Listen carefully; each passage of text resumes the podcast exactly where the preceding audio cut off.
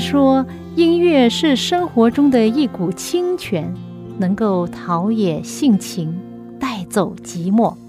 朋友，您喜欢哪一类音乐呢？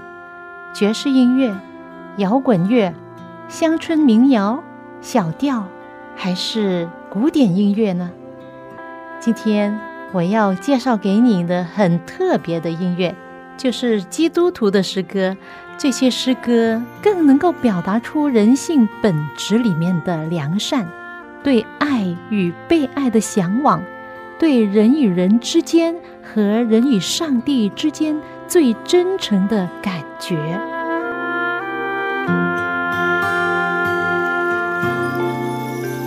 亲爱的听众朋友，您好，又到了我们走进心中的歌节目时间，欢迎您的收听。有一次我上朋友家。你猜猜他给我看什么？以前我一点都不知道，他也没有告诉我。他打开他家的洗澡房的门，给我看他那只宠物，一只患了病的狗，躺在洗澡房地上，躺了八年。这只狗是他的宠物。许多人都有宠物啊，可能有猫有狗。狗喜欢在外面溜，在外面跑，跟人一起玩。但是我朋友的这只狗躺在那已经八年不能走路，我看见这样的情形，我的心很难受。在圣经里面，《约翰福音》第五章记载了有一个人，他患了病不能走，不是八年，而是三十八年。你可以想象，三十八年多么痛苦啊！人生有多少个三十八年呢？故事就讲到这个患了三十八年瘫痪的人，在一个水池附近，那个池子名叫鼻氏大。鼻氏大是怜悯的意思，但是呢，对许多病人来说却没有怜悯。池子的水时不时会动，传说是天使搅动池水，人们就相信，当池子里面的水动的时候，就有一种超自然的医治的能力，在水动的时候。谁先下去，无论患什么病都会治好的。于是，许多患病的人都到这个地方来。当水动的时候，人很拥挤，大家一起冲上前，就把那些弱者留在后面。许多人根本不能走进这池子。后来，据专家研究啊，这个是一个硫磺的温泉，时不时有喷泉，水会摇动。硫磺水或者是温泉的水呢，是有一定的医治功能，但是呢，不是马上就得到医治的，也并非天使按时把池子的水搅动。但是许多人相信这样的传说，引致很多的病人到此求医。鼻氏大池可以说是患病者的一线希望，池边经常都围着一群瞎眼的、缺腿的人。其中一位病人就是这个瘫痪了三十八年的人，因为行动不便，只好躺在池边，盼望池水动的时候，有人可以把他放到水里面。这是他完全的期望。他一直默默的等候，可惜等了三十八年，奇迹医治也没有出现。到底他有没有反思一下自己在等什么呢？他的期望。什么时候能够实现呢？如果他这一生没有遇见耶稣，将他所有的期望寄托在这个池子，那么他会完全失望。但是有一天，耶稣出现在他面前，耶稣看见他躺在那儿，知道他病了很久，就问他说：“你要痊愈吗？”很奇怪的问题，是不是？如果你去看医生，医生问你。你要痊愈吗？你是不是觉得医生问这个问题很无聊？其实啊，耶稣在这里问这个问题是要点燃这个病人心中的希望。今天耶稣可能也在问我，问你：你要痊愈吗？每一个人总有生病的时候，有时是身体上的疾病，而有时呢是心灵上、情绪上的疾病，都需要得到医治，是吗？今天我听到一位一个疗养院的院长所分享的信息。一开始他问这样的一个问题：“你所认识的人当中有患癌症吗？”大家的反应有，肯定有。他又问道：“结果怎么样？”大多数都去世了，真的，大多数都去世了。但是他说，我们疗养院接待的癌症病人，百分之八十多今天还活着。他没有说痊愈了，而是今天还活得好好的。所以，朋友，我想跟你分享，我所相信的就是，以世界的方法来医治和以上帝的方法来医治，是完全不同的效果。当我们有病了，不论是什么样的病，我们真的是要求上帝来到上帝面前，用他的方法来医治我们，我们才能够得到真正的医治。你相信吗？在泥泞山谷中，你领我走出来，我跌跌又撞撞，是你扶我站起来。我满身是伤痕，你将我抱起来，我在你的怀中苏醒过来。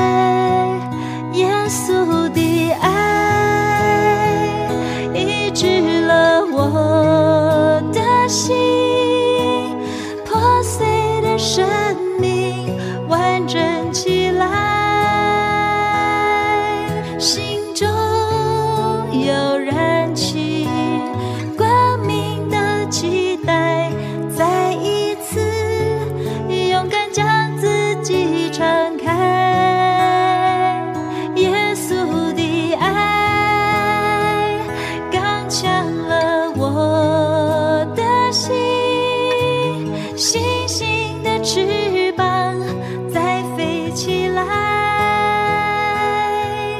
飞越每一个高山和低谷，感谢耶稣一直的爱。来自泥土音乐盛小梅的诗歌作品《医治的爱》。这首感人的诗歌讲到，我们需要真正医治的是我们的心灵啊！相信很多人都有心病，我自己也不例外。耶稣的爱医治了我的心，真的感谢主，他医治的爱。刚才我跟你分享了在约翰福音五章的这个故事，患了三十八年的病人躺在鼻式大水池旁边，希望能够在水冻的时候有人帮他先下水，那就能够得医治了。这是他的期望，但是他等了三十八年，他的希望都没有实现到，他还在等什么呢？但是有一天，他等到的不是水冻的时候有人帮他先下水，而是一位能够医治他的人。耶稣看着他，就问他：“你要痊愈吗？”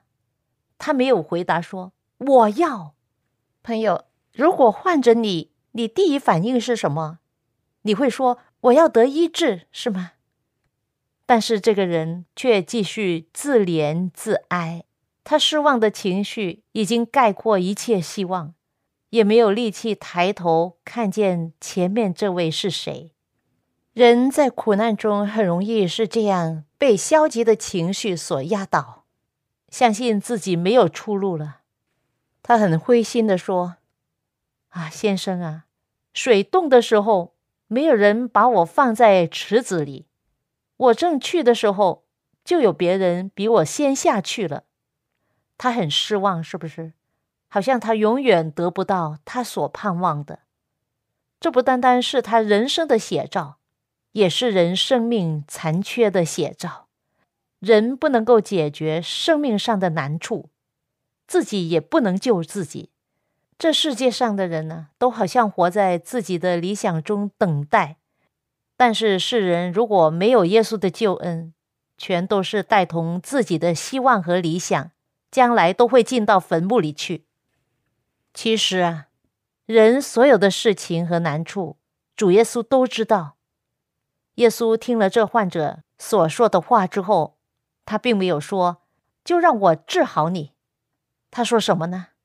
耶稣说：“起来，拿起你的褥子走吧。”这句话听起来似乎十分荒谬。病人没有向他求过什么，也没有表示丝毫的信心，但是耶稣却用了他自己的能力跟主权，要医治他，使他康复，更进一步叫他起来行走。朋友，当你患病的时候，上帝来到你的生命中要医治你，你能否相信上帝已经听见你在困苦之中的呼求，而凭着信靠他，靠着他的恩典？站起来向前走呢？圣经告诉我们说，那患了三十八年的瘫痪的人，听见耶稣的话，就照着做了。那人立刻痊愈，就拿起玉子来走了。哇！主耶稣的话是带着权柄的，是有能力的。那个人听从了，顺服了主耶稣的吩咐，就得了医治。如果他不听从，他就不能得到。新约圣经的原文是希腊文。原来希腊文“痊愈”和“得救”是来自一个字“收走”。一个人得到上帝的医治，他必须从罪恶中得赦免、得释放。首先要真正的认识上帝，接受主耶稣成为生命的主宰。上帝的美意是叫一切凡信靠他的人从罪中得释放。当人愿意顺从上帝的吩咐。接受上帝所要做的事，罪的捆绑就会脱落。耶稣是我们的救主，是唯一一位让我们从罪的辖制中得释放的一位。当我们的心灵被主耶稣医治了，我们身体的疾病也会被他医治。圣经没有告诉我们这位患病了三十八年的老人，他患了到底是什么病？主耶稣用神迹奇事把他的环症。医治好了，后来又遇见他，对他说：“你已经痊愈了，不要再犯罪，恐怕你遭遇的更加厉害。”原来呀，这个人的病和他的罪是有密切关系的，他犯的罪就是他得病的主要原因。这病因如果不除去，他的身体就会一天天的垮掉，日积月累这么多年，可以想象他的病情是多么的严重。今天在我们的生命里面，我们真的是要监察我们自己内心，看看还有什么的罪我们还在留恋的，不舍得离弃的，以至于影响到我们与上帝隔离。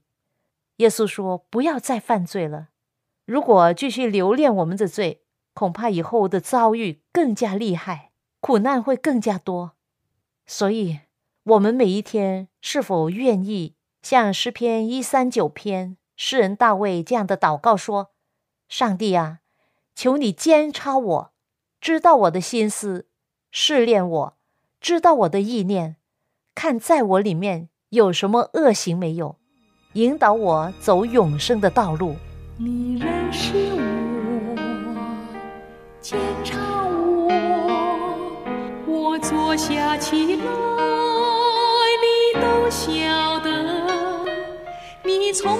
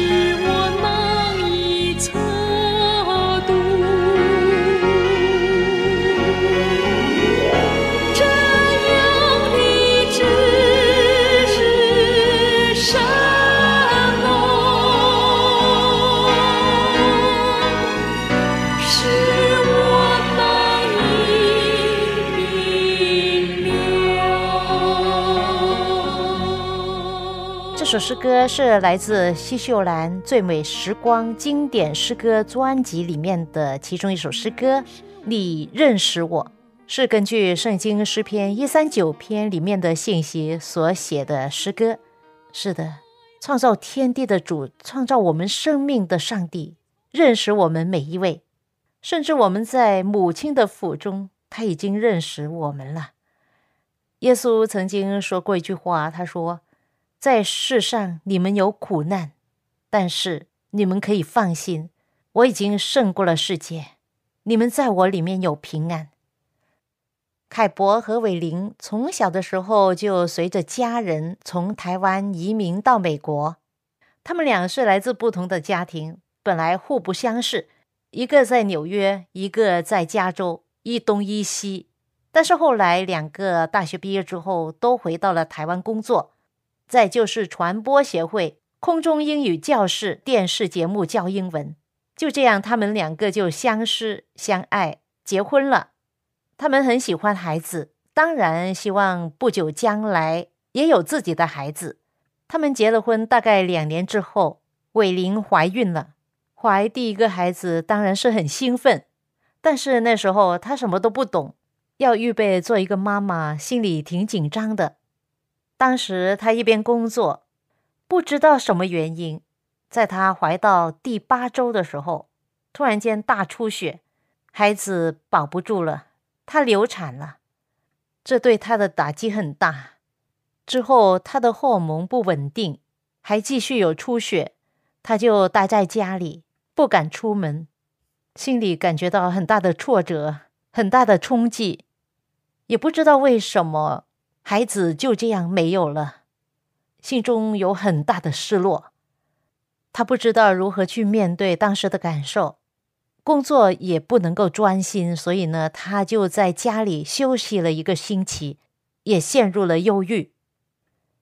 伟林和凯博这一对年轻夫妇，他们从小就跟父母亲在教会长大。凯博的父亲是牧师，而伟林的父母亲呢？从台湾移民到美国的时候，经济上经历了很大的考验和困难，所以呢，有人就介绍他们去找教会，认识上帝，求上帝帮助。于是他们一家就去教会，从此呢，伟林就认识了耶稣。他九岁的时候就受洗成了基督徒。现在他痛失自己的爱子，他也曾问过上帝说：“上帝啊。”你知道那个孩子结果是这样吗？为什么你还赐给我，让我怀孕呢？他在对上帝生气呢。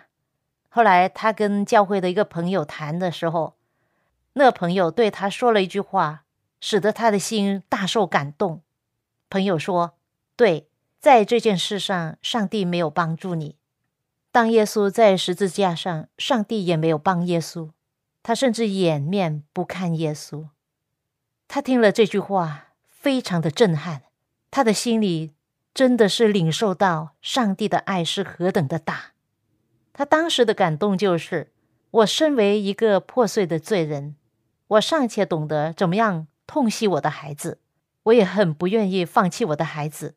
但是上帝因为爱我，他自愿的放弃爱子耶稣，让他的独生子死在十字架上，是因为爱我。我真的不能了解这样的爱，所以当时当他自己一个人的时候，他对上帝说：“主啊，我想要真正的再认识你，真正的让你来爱我。”伟林休息了一年，虽然他们很想要孩子，但是因为经过痛苦的流产，心中留下很大的阴影，对再一次的怀孕有一种恐惧感，感觉很怕。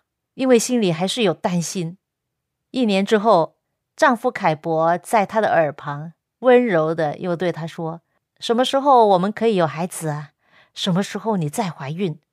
伟林心中一方面很害怕怀孕，一方面又很想有孩子，心里一直有挣扎。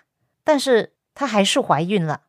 当时知道自己又怀孕的时候，她非常小心，一步一步，一天一天。怎么样去好好的照顾自己的胎儿？特别是到了第八个星期，心中很敏感，有一点担心，会不会再一次又发生好像上一次的经验？他们就是这样子，每一天所度过的日子都是信靠上帝的经验。通常怀孕的第一期就是头三个月是最容易发生意外的，过了第一期，到了第二期就比较安稳、安全一些了。但是想不到，在她怀孕到二十五周的时候，就出现了状况，也是大出血。马上送到医院，送到医院，医生说你的子宫已经开了，要马上开刀剖腹产。通常正常的妊娠期大概是将近四十周，但是这个孩子只有二十五周，非常早产呐，很危险呢，不知道他能不能够存活。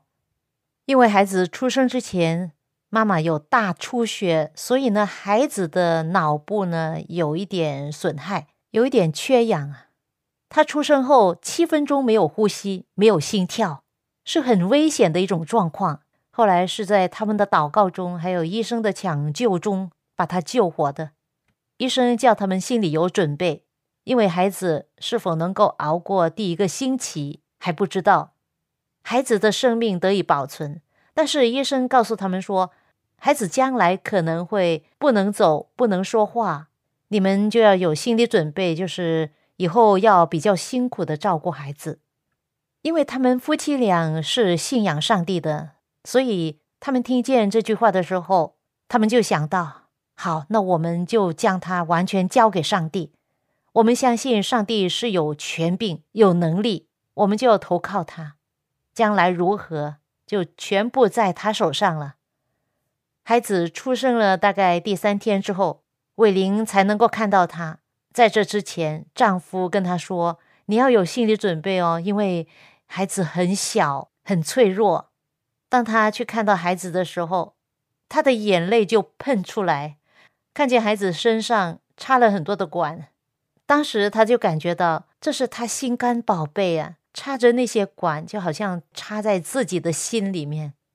当时有一位护士抱着她说：“妈妈，你要刚强啊。”因为宝宝会感受到你的心情的，于是当时他就把眼泪吸进去，鼓励自己内心要刚强。于是他对上帝说：“上帝呀，除了孩子的爸爸和你之外，我就是孩子最大的支持，我是他的啦啦队。我要让他知道，他没有什么缺乏，父母亲和这个医院全部的人都是帮助他的，他会好起来的。”他第一次抱孩子的时候是两个月之后，当孩子的呼吸稳定下来，他才能够抱他。当他第一次抱起孩子的时候，他很想哭。他把孩子抱着，完全没有感觉到他的体重。孩子很小，就好像两个巴掌这样小。虽然伟玲经过第一次的流产，然后第二次怀孕，又要面对自己的孩子早产。心里经过了许多的忐忑、恐惧、担心，但是她现在没有时间调整自己的心情，也没有时间担心忧虑的。她只是要全心全意的照顾女儿。她能够为她做什么，就尽她的责任做。医生告诉她说，早产妈妈的母奶跟足月妈妈的母奶是不一样的。早产的母奶营养是专门为早产儿的，所以作为妈妈一定要有很好的母奶。因此呢，他就尽量的吸收大量的营养，并且要有足够的睡眠，使得自己有充分的母乳来乳养自己的孩子。他相信他跟其他早产儿的母亲有一点不同，就是他知道他所信靠的是谁，同时他也在上帝面前调整自己的心情。以前经常听到说，上帝的恩典够你用的，上帝在危机的时候会赐给你平安。但是直到现在，他们才真正的经历到这些话的真意。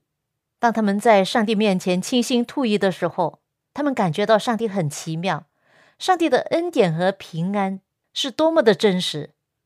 上帝给他们的恩典和平安是超乎他们所想象的。他们给他们的大女儿起名叫恩临，上帝的恩典临到的意思。孩子在医院接受治疗五个月之后，才第一次回家。孩子到家了，他们要负起了照顾孩子的责任。照顾早产儿是一件非常辛苦的事啊。比如说，妈妈喂他奶的时候，每十下就让他停下来休息一下，否则他的氧气就可能不够用，因为他可能还要学习怎么样的一边吃奶一边还要呼吸。他的成长过程比一般的孩子慢一点，但是上帝的恩典够用。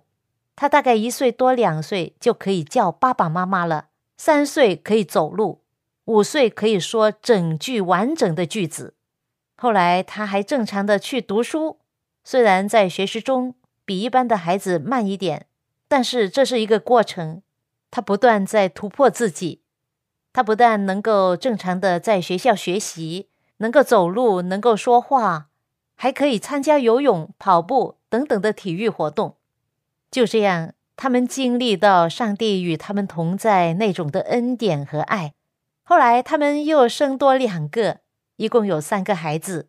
有上帝在他们家中做主，相信这是一个快乐幸福的家。每一个生命都是独特的，每一个人的生命都有上帝很奇妙的一个蓝图。不论生命中是如何的遭遇，都要做好你自己，成为人生的一种祝福。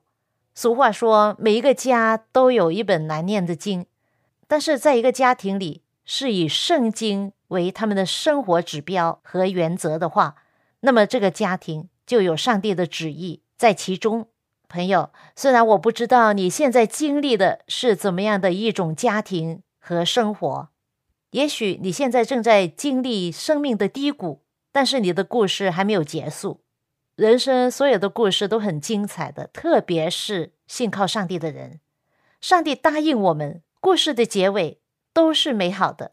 因此，如果我们在生命中经历难处、患难，我们继续往前走，继续信靠上帝，不断的祷告，不要放弃。最终，上帝会使我们成为他人的祝福。愿上帝的爱赐福给你和你的家人。我们下一次走进心中的歌节目中再会吧。在你的山谷中，你领我走出来，